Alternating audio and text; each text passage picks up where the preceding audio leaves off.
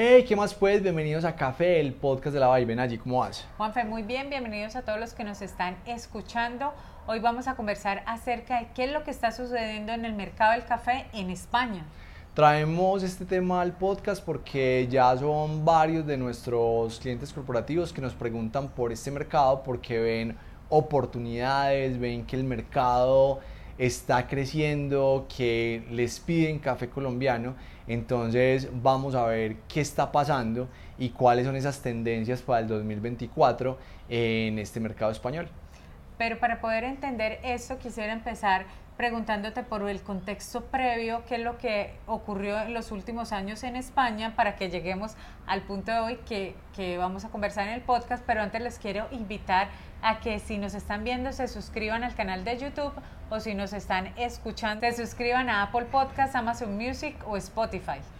Nadie, el mercado de España es un mercado grande que en el 2023 consumió 147 mil toneladas de café y en pandemia tuvo un corte, se disminuyó mucho el consumo, pero ha venido creciendo y la expectativa es que en este 2024 se supere el número de café consumido antes de la pandemia. Entonces ha venido creciendo, ha venido desarrollándose, ya los clientes se han ido sofisticando y están buscando cafés de mejor calidad, cafés de origen, cafés con una calidad en taza mejor y el café torrefacto, que es aquel que se tuesta con azúcar, con porcentajes de tueste muy altos, pues sigue estando en el mercado, pero ya con una menor participación. Y para seguir entendiendo qué es lo que está sucediendo con el mercado español, ¿qué tal si conversamos acerca de cómo se reparte la torta del mercado? ¿Qué, ¿Quién es el sector que está consumiendo más café en España y que está demandando mucho más nuestro grano de países productores? Los españoles son de consumir café en la hostelería, o sea, consumen mucho café en hoteles, en restaurantes, en cafeterías. El 40% de todo el café que se consume en España es por esta línea de, negocio. El 60% ya es comprado en retails, en grandes superficies, en tiendas, en cadenas. Y solo el 1% es comercializado por e-commerce, que ahí hay una gran oportunidad para hacer crecer ese mercado y la gran oportunidad la tienen los cafés de especialidad, porque ya también hay personas que están trabajando desde la casa, que ya con la inflación que se está dando en el país, ven que comprar cafés en una cafetería ya no es viable económicamente, pero sí comprar un café de mejor calidad para preparar en sus casas. Entonces el e-commerce está ahí todavía con un muy pequeño porcentaje, pero tiene una oportunidad de crecimiento bastante alta. Y una de las preguntas más recurrentes que hay en las asesorías acerca de quienes quieren aperturar esta nueva línea de negocio hacia España es acerca de marcas blancas. Y tiene mucho sentido con el tema de retail, pero ¿qué sucede con la marca blanca? Bueno, el retail, como lo menciona, la marca blanca es como la reina, porque el 44% del café que se comercializa por el retail es marcas propias de la gran superficie. Luego viene el 17% que son tostadores locales, tostadores artesanales, que es un porcentaje interesante que hay para los cafés especiales, también hay un espacio.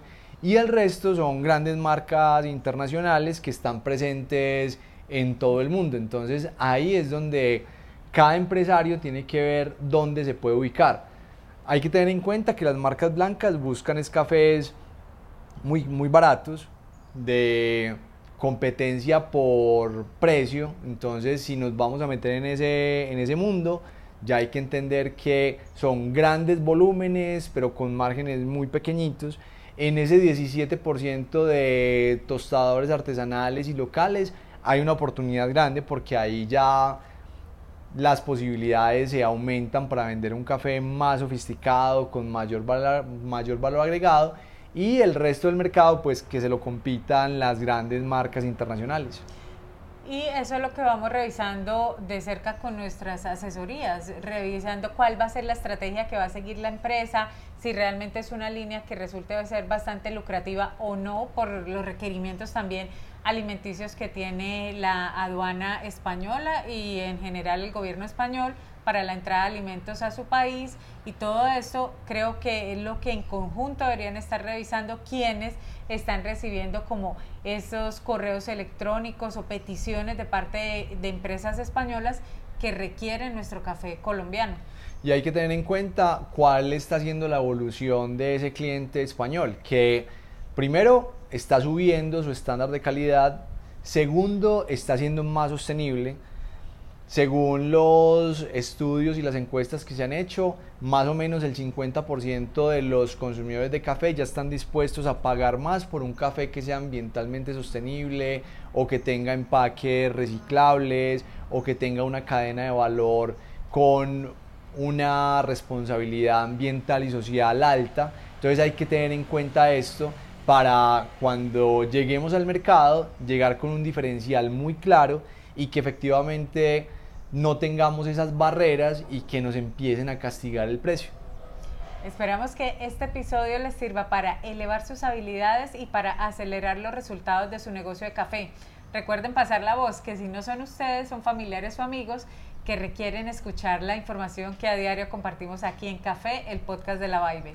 Este espacio es de ustedes, pueden hacer todas las preguntas que quieran, pueden comentar, Recuerden suscribirse a todas las redes sociales que nos encanta estar en contacto con ustedes y si tienen algún tema que quieren que traigamos al podcast lo pueden poner ahí que con toda seguridad lo vamos a desarrollar.